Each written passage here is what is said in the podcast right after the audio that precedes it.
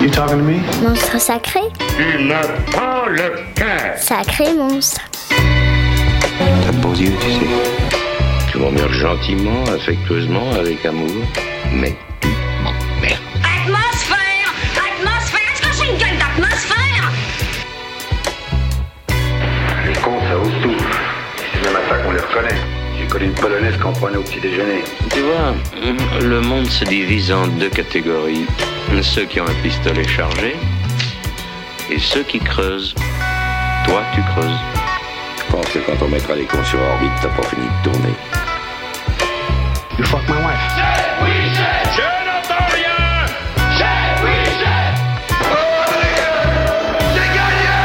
Vous voulez un whisky? Ou juste un doigt. Vous voulez pas un whisky d'abord? Bonsoir à tous, bonsoir à toutes. On se retrouve ce soir, euh, c'est toujours l'émission Monstre Sacré, Sacré Monstre. Vous êtes bien sur Radio Campus 93.3.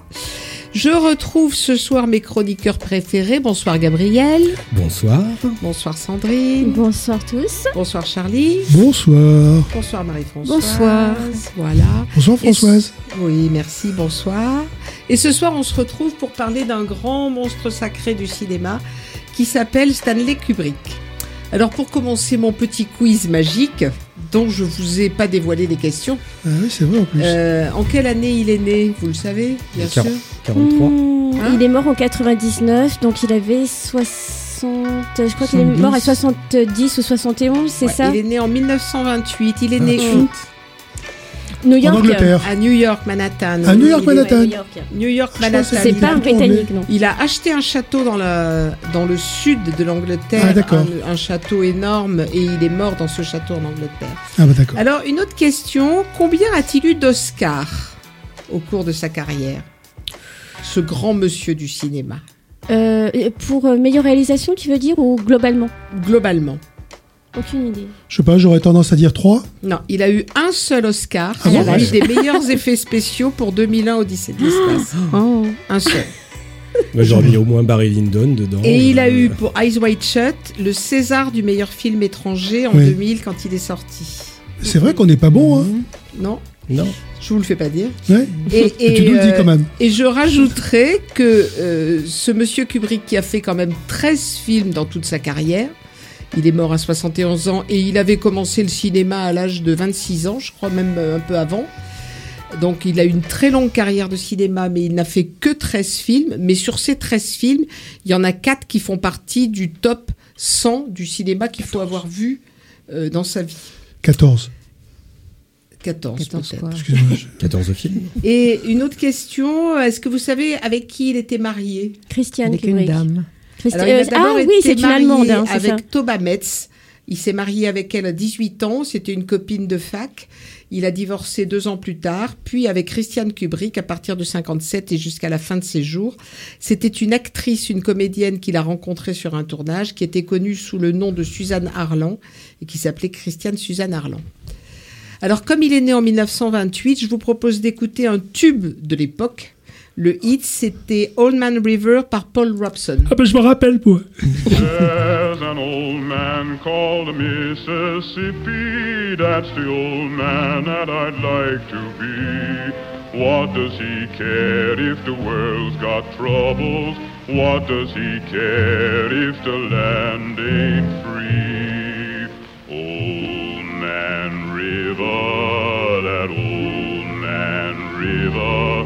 He must know something, but don't say nothing. He just keeps rolling. He keeps on rolling along. He don't plant taters, he don't plant cotton.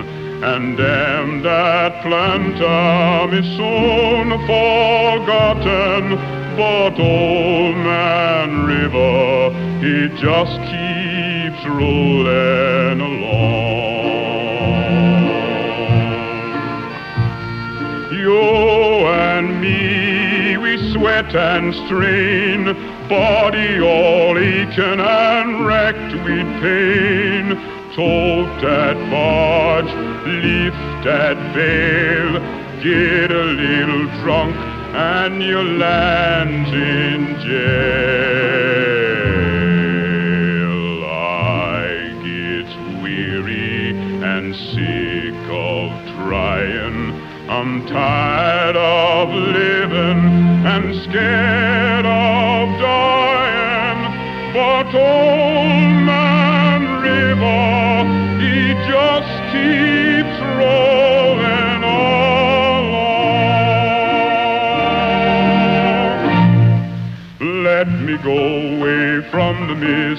Mississippi. Let me go away from the white man boss. Show me that stream called the River Jordan. That's the old stream that I longs to cross.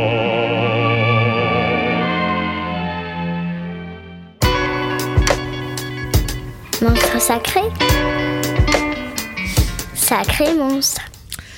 Alors Kubrick, Kubrick c'est d'abord un photographe. Son père lui offre son premier appareil photo à 13 ans et Stanley se passionne immédiatement pour la photo. Il devient le photographe de son collège.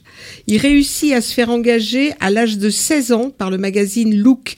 Il avait fait une photo de quelqu'un qui était éploré, qui pleurait à chaudes larmes au moment de la mort de Roosevelt et le magazine Look l'a embauché à l'âge de 16 ans. Euh, il avait l'art de saisir le mouvement il, était déjà très perfectionniste, il pouvait prendre jusqu'à 100 clichés pour une seule photo, et ça va lui durer quatre années, cette expérience de reporter photographe. Il va passer à ce moment-là, d'abord il apprend toutes les ficelles du métier de photographe, et puis il passe beaucoup de temps dans les salles de cinéma, et il fréquente beaucoup le cinéma d'auteurs européens, Bergman, Antonioni, Fellini ou Max Ophuls, qui vont derrière influencer son œuvre. Alors ces deux points de départ, la photographie et le goût pour le cinéma d'auteur, vont donc conditionner toute sa vie. À 22 ans, 1950, il saute le pas et passe à la réalisation avec deux premiers films documentaires, un sur un boxeur qui s'appelait Day of Fight et un autre sur un missionnaire qui s'appelait Flying Padre. Pour ces films, il, est, il fait tout. Hein. Il est scénariste, cadreur, ingénieur du son, monteur, réalisateur. Ces deux films sont des documentaires plutôt mineurs, mais qui sont salués par la critique en particulier pour la photographie brillante. On est bien sûr du photographe. Il passe alors au long métrage avec un film qui s'appelle Fear and Desire, et là aussi, il fait tout. La critique est honorable, mais Kubrick dira plus tard que ce film était inepte et prétentieux. Il le fera retirer des circuits de distribution et interdire de toute projection. C'est donc également, on peut le dire, un perfectionniste, mais qui peut aller jusqu'à l'obsession, ou un obsessionnel de la perfection. Il est lent, on va citer par exemple qu'il a mis plus de 250 jours pour tourner Barry Lyndon avec les fameux éclairages à la bougie. Il a cherché pendant des mois et des mois un objectif particulier dans le monde entier. Il a fini par le dénicher à la NASA, un objectif avec une ouverture exceptionnelle de 0,7. Alors, c'est quand même fou parce qu'il a passé des mois à chercher l'objectif. Il avait la caméra Mitchell qui lui avait servi pour le film précédent, qui était Orange Mécanique, mais la caméra ne pouvait pas, donc il lui a fallu encore trois mois pour adapter sa caméra pour qu'elle accepte l'objectif qu'il venait d'acheter. Il disait, Mais- euh, la- l'anecdote sur 2001 Odyssée de l'espace, c'est qu'il a mis tellement de temps à créer les effets spéciaux que certains disaient que 2001 c'était la date de sortie du film. Il est sorti en 68. 68. Ouais, je crois. Il a fait un pavé énorme. Mais, mais Barry Lyndon, euh, ça, c'est un résultat esthétique. Personne n'a jamais réussi à, à reproduire un tel niveau de qualité d'une image éclairée à la bougie. Alors par ailleurs, c'était un homme qui pouvait être timide et réservé dans la vraie vie, dans la vie civile, il pouvait raser les murs, mais qui devenait un autre homme sur le plateau et les, critiques disaient il contrôlait le monde quand il était derrière sa caméra. Et, et 2001 Odyssée de l'espace et tout ça, il contrôlait le monde. Il a une réputation de mégalomane, de coléreux, de paranoïaque et même de manipulateur pour arriver à ses fins. On peut citer l'anecdote pour le film Shining, l'actrice Shelley Duval qui jouait dans le film, il a eu avec elle pendant le tournage une dispute violente qui a duré pendant un sacré moment, dans le seul et unique but de la mettre dans un état émotionnel intense pour capter derrière ce qu'il voulait avoir comme, comme état émotionnel. C'est ça qui en fait un grand monstre? Euh, oui, alors après, on est, on est aux frontières quand même de la manipulation. euh, Peut-être. euh, ouais. Seul le résultat compte. Ah, non, non. on peut pas dire ça parce qu'on pourrait défendre celui qui a Lui fait s'appelle Kubrick, Maria moi je m'appelle Schneider. Alors c'est aussi un bourreau de travail. La préparation d'un film peut lui prendre des mois pendant lesquels il travaille la nuit et il dort le jour puisqu'il a le décalage avec Los Angeles. Il a des archives monumentales. Il va mettre cinq ans, par exemple, à développer 2001 Odyssée de l'espace, justement, pour faire ses effets spéciaux. Et ce film-là va marquer un tournant dans sa carrière de cinéaste et va révolutionner complètement le film de science-fiction. C'est aussi 2001 Odyssée de l'espace, le premier film de sa carrière dans lequel la musique va jouer un rôle majeur. Et quand on parle bien sûr de Kubrick, tout le monde pense à la musique. Strauss avec Ainsi parlait Zarathustra dans 2001, Beethoven pour Orange Mécanique, Handel et Schubert pour Barry Lyndon et tant d'autres films dont on parlera tout à l'heure. Il fait partie des quelques réalisateurs, ils sont pas si nombreux, hein, ils sont de l'ordre d'une dizaine dans le monde et depuis l'histoire du cinéma, qui ont utilisé la musique comme élément majeur de la mise en scène en en faisant un personnage à part entière du film. Et Kubrick, dans ce cadre de l'utilisation de la musique, et, mais dans un, dans un genre un peu plus léger, il aimait par-dessus tout dater les musiques de ses films. Et en particulier, alors on l'a accusé de ne pas avoir pour Barry Lyndon utilisé que des musiques du 18e. Il répondait oui, mais j'ai une pleine discothèque de micro-sillons avec de la musique du 18e, mais il n'y a pas d'émotion. Donc il est allé chercher des musiques d'autres siècles, mais pour que ça restitue l'ambiance qu'il voulait. Et dans Full Metal Jacket, par exemple, il a utilisé, indépendamment de la, de la musique classique qu'il a utilisée et que je vous laisse dévoiler ultérieurement, il a utilisé beaucoup de chansons des années 60 qui correspondent à la date du conflit. Et je vous propose d'écouter euh, These Boots Are Made for Walking par Nancy Sinatra qui correspond à cette époque-là.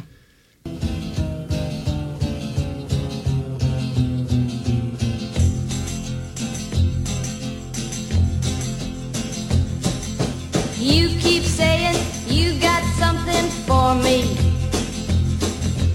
Something you call love, but confess. You've been a messin' where you shouldn't have been a messin'. And now someone else is getting all your best. These boots are made for walking, and that's just what they'll do.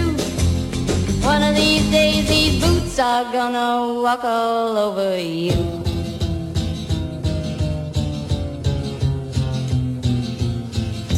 Yeah. You keep lying when you ought to be truthing. And you keep losing when you ought to not. You keep saying when you ought to be a changing. Now what's right is right, but you ain't been right yet. These boots are made for walking, and that's just what they'll do. One of these days these boots are gonna walk all over you.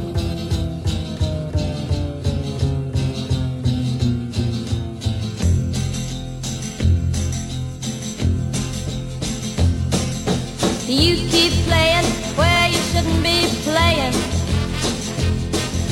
And you keep thinking that you'll never get burned. Ha! I just found me a brand new box of matches, yeah. And what he knows you ain't had time to learn. These boots are made for walking, and that's just what they'll do. One of these days these boots are gonna walk all over you.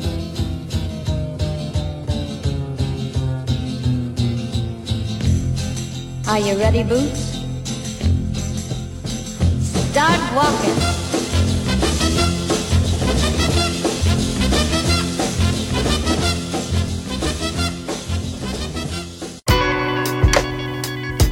Monstre sacré. Sacré monstre. Oui, vous êtes bien sur Radio Campus 93.3. On écoute Monstre Sacré, Sacré Monte autour de Kubrick ce soir et on va retrouver Marie-Françoise qui va nous délivrer sa séquence émotion. Et oui, séquence émotion. euh, Kubrick, ça me pose un problème parce qu'en fait, euh, j'ai pas d'émotion. Ce qui me ressort euh, le plus, c'est la peur et la froideur. Alors je m'explique. Euh, les premiers films que j'ai vus, enfin quand j'étais encore assez jeune, finalement, euh, c'est quelque chose qui passe, mais enfin à l'époque. euh, pour moi, les films de Kubrick, et je parlerai surtout d'Orange Mécanique et puis de Shining, c'était des chocs, et je vais même dire des électrochocs. Et oui, on sort pas indemne hein, d'un film de Kubrick. euh, et pour moi, il a exercé une certaine fascination et en même temps, ça, il était repoussant. Un Kubrick, c'est un petit peu un serpent qui hypnose, qui sa, proie. Euh, on voudrait pas regarder, on- et puis en fait, on se laisse complètement submerger par les images. Mais ce sont que des images pour moi. C'est pas de l'émotion. C'est toute l'ambivalence entre attraction et rejet. Quand on ressort de la salle de cinéma, enfin quand je ressortais de la salle de cinéma, j'étais un peu tétanisée et même groggy, tant les images pouvaient avoir été d'une violence et d'une cru- d'une cruauté insoutenable, ou alors d'une beauté à couper le souffle, parce que Barry Lyndon, pour moi, c'est la beauté, euh, mais toujours froide. Et puis bien sûr 2001, euh, l'Odyssée de l'espace aussi. Ce sont des films où l'on ne peut pas s'empêcher par moments de fermer les yeux ou de serrer très fort la main de son voisin quand on a la chance d'avoir un voisin qui en a une. Demain Demain. Tiens, je te la mienne. Non, mais c'est vrai. euh, je pense aussi, bien sûr, à Shining et, et Orange Mécanique. Rien qu'à prononcer ces deux mots, euh, immédiatement, euh, j'ai- j'ai- je ferme les yeux et, et ce sont des images qui reviennent. Et c'est très rare, hein, d'ailleurs, euh, de pouvoir évoquer des images, euh, surtout qu'il y a longtemps que c'est passé. Moi qui aime éprouver de la sympathie ou de la tendresse ou m'identifier à un personnage, ne serait-ce que Sissi ou Scarlett O'Hara, hein, avec Kubrick, je reste sur ma faim car euh, j'ai l'impression que Kubrick est toujours euh, distance, en distance par rapport à, à ses personnages et par rapport aux spectateurs. Euh, certes, on peut être pas vraiment fasciné par la beauté ou la laideur, leur cruauté ou la perversité, mais je suis jamais en symbiose avec eux. Pour moi, c'est un cinéma très cérébral, où la seule émotion que j'éprouve, c'est vraiment de la peur. Aussi bizarre que ça puisse paraître, euh, Kubrick euh, évoque pour moi les contes de fées. Quand j'étais petite fille, euh, j'avais très très peur, mais j'adorais ça, parce que je me retrouvais dans les bras de mon papa ou de ma maman, et puis c'était le soir, j'allais m'endormir. Euh, le petit pousset, c'est épouvantable. Quand on relit le petit pousset, euh, c'est atroce. La peur aussi de la bête euh, et de la belle. Enfin, la belle, on n'avait pas peur, mais la bête, par contre, oui. Et puis le méchant barbe bleue. Mais c'était le grand bonheur de frissonner quand on est petit et de pouvoir échapper à l'ogre. C'est d'ailleurs ce qu'explique Bruto Br- Bettelheim dans la psychanalyse des contes, entre autres, hein, parce qu'il ne s'est pas arrêté à ça. Alors, il y a quelque chose de très particulier, par exemple, dans Lolita. Moi, Lolita, je vois le petit chaperon rouge, euh, un peu perverse quand même. Et puis le loup, euh, je ne veux pas dire que ce soit Kubrick, mais le loup, euh, pour moi, c'est ça. C'est Lolita, c'est vraiment le petit chaperon rouge et, et les loups, parce qu'il y avait deux hommes quand même. Dans Lolita, et puis quant à Barbe Bleue, ne dit-on pas que Stanley Public, public, Kubrick, euh, sur le plan personnel, il vivait d'abord dans un manoir de 40 pièces, mais c'était pas suffisamment pour lui, suffisamment grand. Donc, euh, il a vite déménagé dans un château qui faisait, paraît-il, 80 pièces. Faut, faut loger tout son. hein. Bon, alors je pense aussi aux dernières images de Shining qui évoquent euh, les trois petits cochons. Voilà, bon, moi j'arrête avec ces horreurs de peur parce que vraiment j'ai eu très très peur. Euh, en fait, euh, ce qui fait le plus peur, c'est ce qu'on imagine. Mais Kubrick, euh, selon moi, euh, il laisse pas place à l'imagination. Il montre, il démonte, il remontre, et on peut pas échapper à ces images. C'est la perfection, certes, ça, on peut pas dénier. C'est vraiment la grande perfection, mais j'aime pas la perfection. Moi, ça m'ennuie la perfection, et je trouve que cette perfection, elle fascine, mais elle est froide. Voilà, donc euh, certes, Kubrick est un, grand cinéaste, mais vous l'aurez deviné, euh, je ne l'aime pas trop. Voilà, mais je l'ai admiré. On s'écoute un petit extrait de la sarabande de Handel qui illustre euh, Barry Lyndon.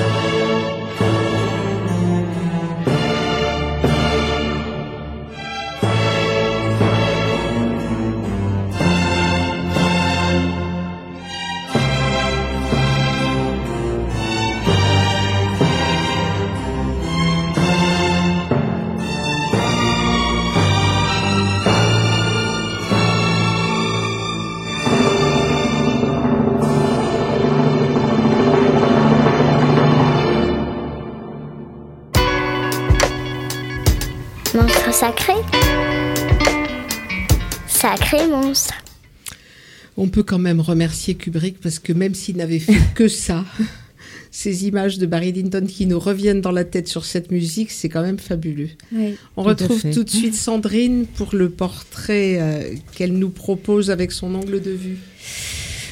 Oui, avec euh, alors moi plutôt un éloge de Stanley Kubrick pour le coup pour faire un peu contrepoint. Euh, deux dangers menacent le monde, l'ordre et le désordre. Cet extrait de la crise de l'esprit de Paul Valéry paru en 1919, c'est le critique de cinéma Michel Simon qui le cite.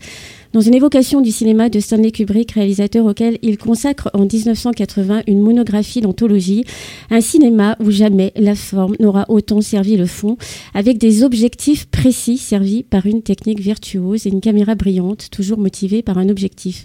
Une forme poussée à son point le plus extrême d'exigence, ce que tu disais, hein, Françoise, pensée et orchestrée par un autodidacte de génie, un perfectionniste faustien, dira de lui Simon, à l'image des personnages qu'il aura filmés. Pragmatique aussi, Kubrick, pour qui seul le résultat importait, ce que tu disais, euh, Charlie. Alors oui, hein, dans ses films, Kubrick intervenait à toutes les étapes de la fabrication de ses films. Artisan de la construction euh, filmique, il supervisait ses acteurs, ses conseillers, ses équipes.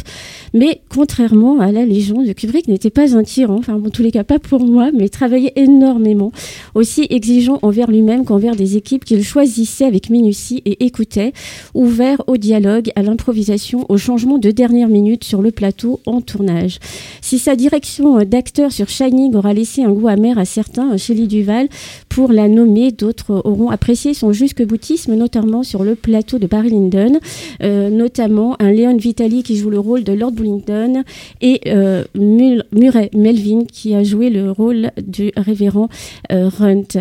Alors admettons juste une chose avec Kubrick, du choix de l'histoire à la post-production, euh, Kubrick avait à cœur de garder la maîtrise, exemple de son entière implication, le montage qu'il faisait lui-même pendant des mois derrière son écran. Stanley montait et c'était Hein, pendant laquelle le film prenait enfin vie, il l'aimait. Ce film devant lequel toujours il s'effaçait, car au final, pour Monsieur K, seule l'œuvre comptait. Pas lui, hein, l'auteur, seulement elle, l'œuvre. Technicien hautement qualifié, artisan créatif, voilà comment le définissait Merle Chamberlain, administrateur de post-production à la MGM ce transfuge de la photographie euh, Stanley Kubrick dont on sent clairement l'imprégnation dans ses films, dans la construction des images, leur composition, l'éclairage. Sans matériel, sans technique, il n'y a pas de bon photographe et ça Stanley le savait, il y attachait beaucoup d'importance, mieux, comme le disait François tout à l'heure, il les collectionnait, ses objectifs. Pour ses films, des objectifs, il en aura cherché, essayé, modifié, bricolé, fait adapter par ses euh, conseillers techniques à sa caméra fétiche, la Ariflex 2C. Et eux, ces objectifs qui lui ont permis, hein, bien sûr, de créer des images innovantes, ces images qui te sont vraiment restées dans la tête, euh, euh Mimi. Peut-être même un peu traumatisées aussi au passage pour certaines, certainement d'orange mécanique, je suppose. Avec ces objectifs que visait Stanley Kubrick, sinon la meilleure optique possible, trouver the perspective qui marquerait la mémoire du spectateur, qui resterait gravée dans sa mémoire rétinienne, comme cette Hasselblad 50 mm utilisée sur Barry Lyndon et passée à la postérité, celle-là même qui capta des scènes picturales éclairées aux bougies devenues mythiques. Avant tout, euh, Kubrick était un œil. Il voit plus que la caméra, commenta George C. Scott, le général Turgidstone de Docteur Folamour.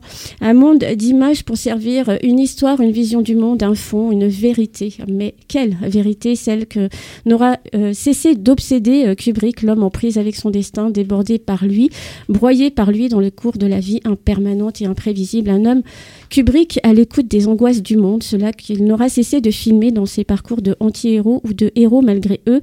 Kubrick, le clinicien, tant porté à exprimer la dualité de l'être humain, sa dimension jungienne et ça, son morale une œuvre d'art n'a d'autre responsabilité que celle d'être une œuvre d'art, rappelait-il. Politique, son cinéma ne l'était pas, thèse encore moins, car contrairement à certains propos écrits ici et là, Kubrick n'était pas un réalisateur misanthrope au discours insensible, seulement il privilégiait cette distanciation dont tu parlais, Mimi, plutôt que l'identification pensant que le recul émotionnel était nécessaire au spectateur pour qu'il comprenne la dimension intellectuelle de ces films. Pas de positionnement dans ce cinéma, mais des questionnements sur l'ordre et le désordre, sur des systèmes qui se dérèglent et dysfonctionnent, des fragilités humaines mises à jour et des enrayements qui conduisent l'homme à sa perte. La critique l'aura souvent taxé d'intellectualiste dénonçant le fonctionnalisme de ces images impressionnantes de composition et de construction géométrique et symétrique. Pourtant, si une chose prédomine dans son cinéma, c'est l'expérience cinématographique, la plongée dans des images symboliques, une approche psychanalytique et sensorielle de leur traitement à ces images, traduction d'un va-et-vient, et ça se voit très bien, notamment dans Eyes Wide Shut, euh, Shining ou 2001, l'Odyssée de l'espace, d'un va-et-vient entre rêve et réalité, conscient et inconscient, ces motifs du tapis sur euh, lequel il zoomait Dans son langage technique, zoom, plan large, courte focale et travelling avant, arrière auront comme jamais fait pénétrer le spectateur dans un voyage physique et mental oscillant entre mouvement et immobilité, intériorité et extériorité, une exploration des espaces et des architectures avec la perception comme révélateur de vérité. Le langage cinématographique n'étant ni plus ni moins pour lui qu'une alternative à une parole non possible, indicible.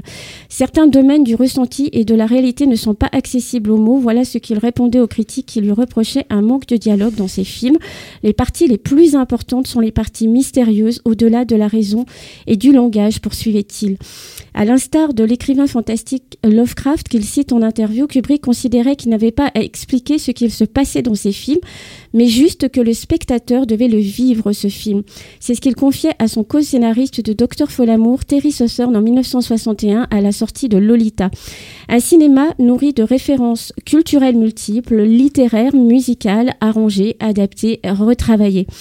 Partir d'une base classique pour faire une photographie des malaises de la civilisation par l'exploration d'histoires, dont l'histoire, et qui fonctionnait ces, euh, ces histoires à différents niveaux, divertissants, esthétiques, philosophiques, psychologiques. Telle était la méthode Kubrick des Sentiers de la Gloire, à Full Metal Jacket de Dr. Folamour à Orange Mécanique, de Spartacus à 2001 l'Odyssée de l'espace. Ce qu'aura surtout dans le fond visé Kubrick, c'est le pouvoir coercitif des politiques, des notables, des militaires, des scientifiques, ces structures sociales qui, par leur hiérarchie et leur gouvernance verticale, au pire, brisent les individus, au mieux, les forces à rentrer dans l'ordre et marcher au pas. Comme tous les visionnaires, il disait la vérité, et on a beau s'imaginer être à l'aise avec la vérité, elle provoque toujours un choc profond quand on est obligé de la regarder en face, résume Martin Scorsese une vérité de laquelle n'était toutefois pas exclue une lueur d'espoir.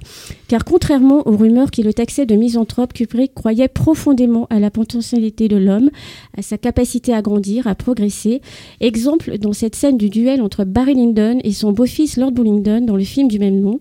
Barry Lyndon aura préféré épargner la vie de son beau-fils que pourtant il exécrait, un geste de grandeur aux conséquences lourdes pour lui, une source de déchéance à long terme, mais manifestation d'une intelligence de circonstance qui sous-tend toute l'infinie potentialité de l'homme.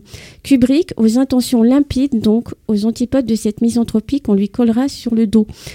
Au sujet de la fin de Full Metal Jacket, il avait d'ailleurs déclaré qu'était plus intéressant pour lui que le soldat survive à la guerre plutôt qu'il y meure. Conclusion sur cette note, Mystère Kubrick, votre cinéma est plus que jamais d'actualité, intemporel comme seule une œuvre d'art peut l'être. Objectif atteint.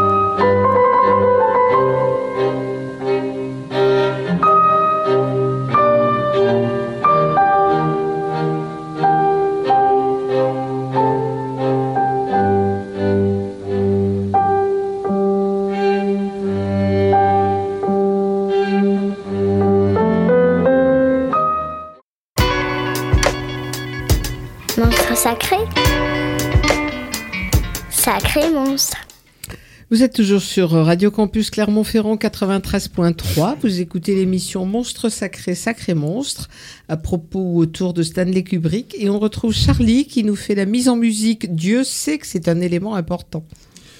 La musique chez Kubrick. Oui. Et, et ce dialogue entre violoncelle et piano euh, en témoigne. De Schubert. Absolument. Kubrick n'a fait en fait que 15 14 films, reprendre le. Et, et- et malgré ces 14 films, euh, on en parle parfois beaucoup plus que certains qui en ont fait beaucoup plus Ah de oui. films. Moi, je considère quelque part que la carrière cinématographique de Kubrick ne commence que vraiment à partir de 2001 Odyssée de l'espace. C'est là qu'il sort des chefs-d'œuvre et non plus des bons films. Ça commence en 68 et la succession de tous les films qui sont suivis 2001 Odyssée de l'espace ont tous été des chefs-d'œuvre. Euh, le, film 2001 Odyssée de l'espace est, un, film qui traite de la conquête spatiale dans une époque compliquée de guerre froide entre l'URSS et les USA. Et il venait d'illustrer justement la guerre froide au travers du film précédent qui s'appelle Docteur Folamour. Ce film 2001 Odyssée de l'espace euh, a été compliqué à, réaliser, à tourner, etc. Et c'est surtout dans l'habillage musical que Kubrick a trouvé des solutions autres que celles proposées par les producteurs, puisque les producteurs voulaient que ça soit une composition musicale, et Kubrick, lui, a choisi des airs du grand répertoire de la musique classique. Euh, ce film traverse les temps. Il explique la vision de Kubrick de la naissance de l'humanité jusqu'à la partie euh, lointaine de la science-fiction qui font que il est un message sur l'explication euh, visionnaire de Kubrick et, surtout sur le côté euh, le côté qui est, rendu compréhensible par la musique. J'ai tendance à, à dire qu'en fait, dans les films de Kubrick, il y a deux significations dans ces films. Il y a la première signification qui est celle des images et de la musique que regardent les gens. Et après, il y a la deuxième signification qui est, qui est beaucoup plus particulière, beaucoup plus réservée, et qui fait que il faut rapprocher les explications de la musique aux images pour comprendre ce que Kubrick a voulu vraiment dire. Euh, écoutons euh, ce fameux euh, Ainsi par les Zarathustra de Strauss.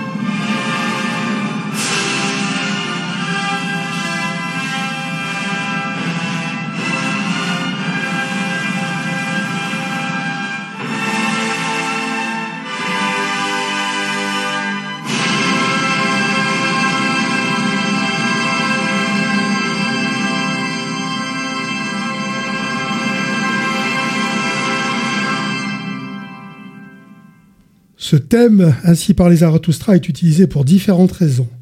D'abord, dans l'œuvre de Strauss, il est justement connu sous le nom de l'énigme du monde. En plus, Strauss est inspiré d'un manuscrit de Nietzsche qui parle justement de Zarathustra, qui est un philosophe persan du VIe siècle, et pour qui le destin est de devenir surhumain après avoir tué Dieu.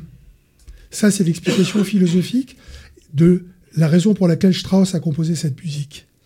Et cette musique, on l'entend parfaitement, est un- une succession d'arpèges basés sur un, un accord de Do majeur, qui est un accord harmonique et tonal, et qu'on retrouve quasiment à différentes occasions dans le film. Et cet accord se résout à la fin avec une base d'orgue et de cuivre qui rend majestueuse la chose. C'est quelque chose de divin. Au début du film, on l'entend quand le l'Homo sapiens découvre ce qu'il peut faire avec un os d'animal mort, on entend cette musique et cette musique déclenche la connaissance de l'utilisation de cet os. On l'entend aussi vers la fin, euh, toujours avec l'apparition de ce fameux monolithe, qui est cette énigme dont beaucoup de gens ont parlé autour de ce film, et qui en fait est, est- est filmé dans une succession d'images où sont représentées la mort et la naissance, et qui veulent dire qu'en fait, ce qu'a voulu dire Kubrick, c'est que l'homme est un éternel retour. C'est et en plus, on la- on l'aperçoit justement grâce à ces trois notes qui sont d'un accord tonal en do majeur, on l'aperçoit quand il y a alignement des planètes. On voit à un certain moment dans le film cet alignement et cette musique qui vient faire comprendre les choses. L'alignement des planètes, c'est un équilibre parfait, comme est l'accord de Do en musique. Un accord naturel. Ça, c'est l'explication euh, musicale et philosophique de ce qu'est Zarathustra. Après, dans ce film, on va écouter ce qui, s'est- ce qui se passe ensuite.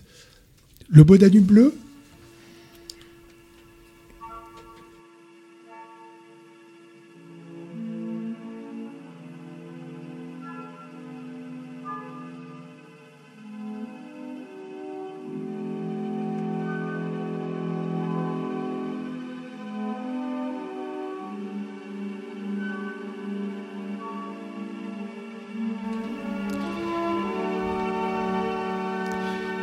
Le bois de nuit bleu, c'est la musique que l'on voit lorsque on commence à voir les, les satellites tourner. C'est un, un- une valse. Un ballet. C'est un ballet, c'est une valse à trois temps, majestueuse. Et, et- et quelque chose de léger et de très très beau, très joli. On, on, on danse pas la valse en jean, on la danse en, en, en vêtements de gala avec des belles robes. Et, et C'est- dans le film, ce ballet des Oui. satellites qu'on voit, c'est vraiment ça. C'est un ballet. C'est un ballet, c'est un équilibre. Et c'est cette danse qui le fait. Après, on va pouvoir parler des, de la suite, de, de, de la musique de ce film avec euh, Ligeti, Ouais, qui est une composante majeure, mais qui est surtout un terme euh,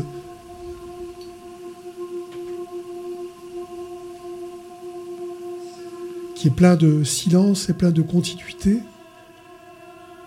et plein de dissonance. C'est quoi? C'est une seconde diminuée? L'accord de seconde diminuée? C'est un continuum en tout cas. C'est un continuum en tout cas. Mais l'accord de deux de secondes. Et c'est dissonant. Ça, c'est Kubrick. C'est quelqu'un qui a su faire que la musique est un élément de compréhension de ses films, à la fois par ce qu'il- ce qu'elle représente et ce qu'elle signifie. Bon, après, on peut passer sur les autres musiques. J'ai choisi quelques extraits principalement dans Orange Mécanique, qui fait appel à la musique de Purcell. Et c'est une musique qui est d'une violence gratuite, qui est visible, mais il y a aussi une violence cachée. Il y a deux violences dans ce film. Il y a la violence des gens contre les gens, et il y a la violence de l'État.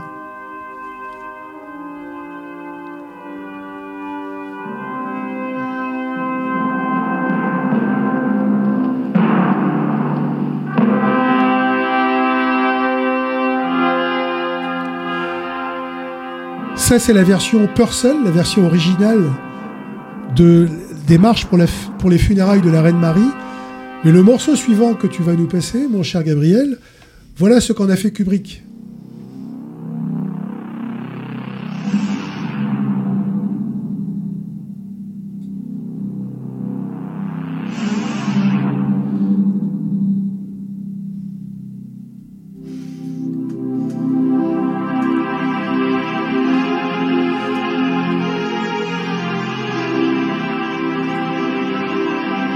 Il a rajouté un accord, il a complexifié la musique, il l'a rendu encore plus froide, plus mécanique, plus électrique. Ça, ça donne froid dans le dos quelque part.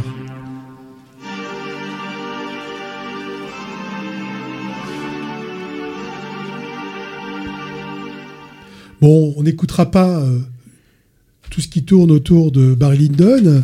Euh, la seule chose qu'il faut dire quand même au sujet de Barry Lyndon, c'est que Kubrick disait les films historiques ont ceci de commun avec les films de science-fiction, c'est qu'on tente de recréer quelque chose qui n'existe pas. Et quelque part, c'est très vrai. On va finir par euh, la froideur de Shining.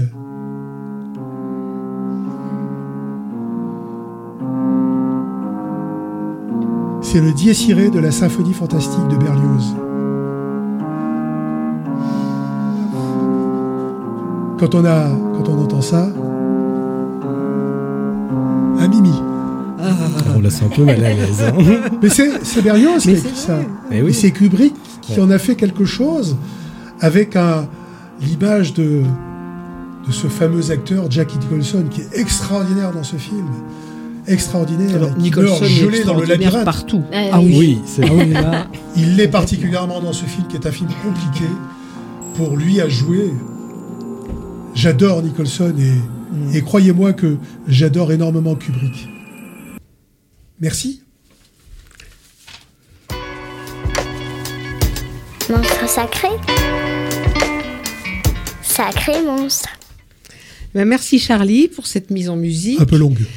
On est toujours bien. euh, sur Radio Campus 93.3 et on écoute toujours Monstre Sacré, Sacré Monstre. Et on retrouve Gabriel qui nous fait une petite euh, documentation. C'est ça, et je vais rester dans le thème de Shining. Alors Marie-Françoise Oh là va pas être très oh là à l'aise, mais euh, voilà, je vais rester dans le thème Shining. En fait, depuis, depuis le début de la civilisation, euh, l'homme interprète ce qu'il entend, ce qu'il lit, ce qu'il voit. Et euh, les premières interprétations sont par exemple euh, les exégèses des, textes religieux ou euh, comment lire entre les lignes pour y trouver ce qui n'est pas clairement écrit. Cet exercice d'analyse est fortement répandu et concernait jusqu'ici essentiellement les œuvres classiques, les romans célèbres, les, les tableaux de maîtres. Et de plus en plus, ces analyses se sont invitées dans le cinéma, dans la musique populaire, la pop culture, et le phénomène a, a été grandement amplifié par le déploiement d'Internet. Et si vous cherchez un peu, vous trouverez facilement un forum grouillant d'internautes analysant votre série préférée, débattant sur les sens cachés de chaque scène, décortiquant dans les moindres détails ce que l'auteur a voulu nous transmettre. Mettons-nous d'accord, tout ce que ces exégètes modernes trouvent n'a pas forcément été placé consciemment par l'auteur. Mais dans le cas de Kubrick, c'est un peu plus délicat. On connaît sa volonté de tout contrôler, de maîtriser l'image au millimètre, de choisir soigneusement ses cadrages. Et aujourd'hui, je vais vous parler de Room 237. C'est un film documentaire de Rodney Asher, sorti en 2012, qui décortique pour nous Shining. Pendant un peu plus d'une heure trente, vous allez être surpris par l'imagination et la perspicacité des intervenants qui viendront vous exposer leurs théories. La première, Shining serait un film traitant du génocide des Amérindiens par les Européens. Cette théorie fait partie des plus plausibles présentées, tant les signes placés par Kubrick sont nombreux. D'abord, les boîtes de conserve de levure qu'allumait, soigneusement placées dans la réserve sur les premiers plans du film. Les portraits d'Indiens dans le hall de l'hôtel.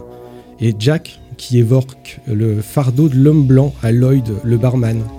Ou encore Jack qui dit à Lloyd qu'il est le meilleur barman de Tombouctou à Portland, Maine, port où les Européens sont arrivés, à Portland, Oregon, à l'ouest, qui évoque la traversée de l'homme blanc en territoire amérindien. Et enfin, pour couronner le tout, l'hôtel est construit sur un ancien cimetière indien.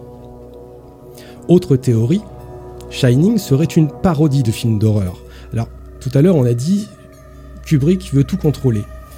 Eh ben, Kubrick, il aurait volontaire- volontairement placé des mauvais plans de coupe dans ce film pour rappeler de- des mauvais films d'horreur. Comme par exemple la présence d'une chaise derrière Jack dans un plan où il est en train d'écrire sur sa machine à écrire. Et après un chant contre chant, la chaise disparaît.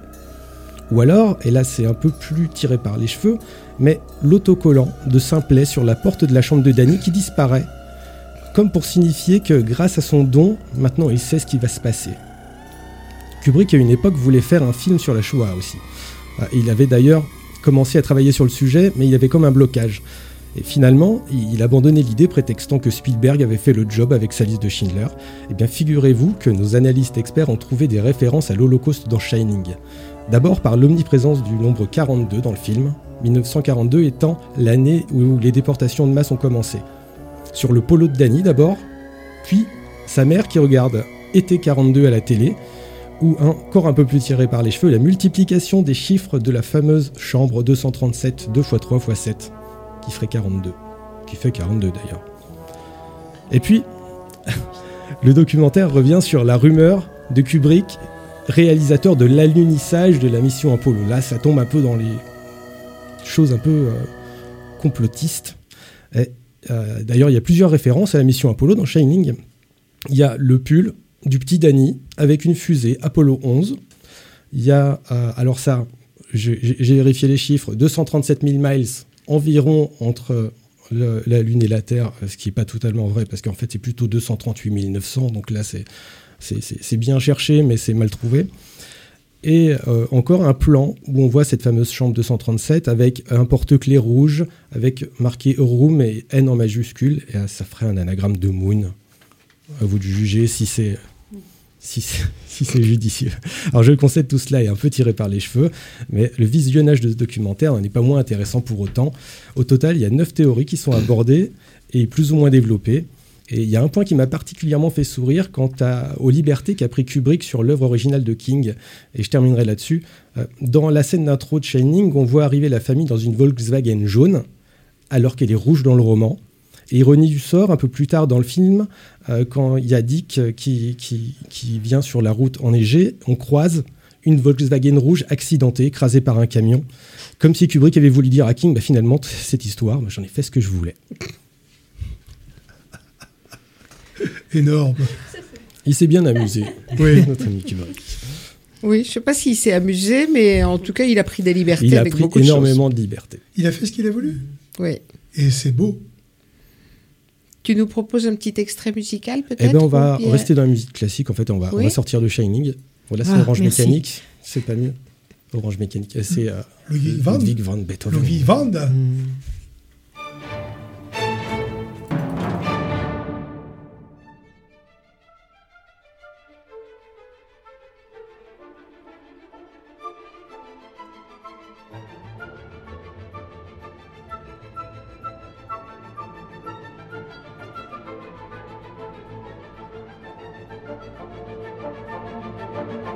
Thank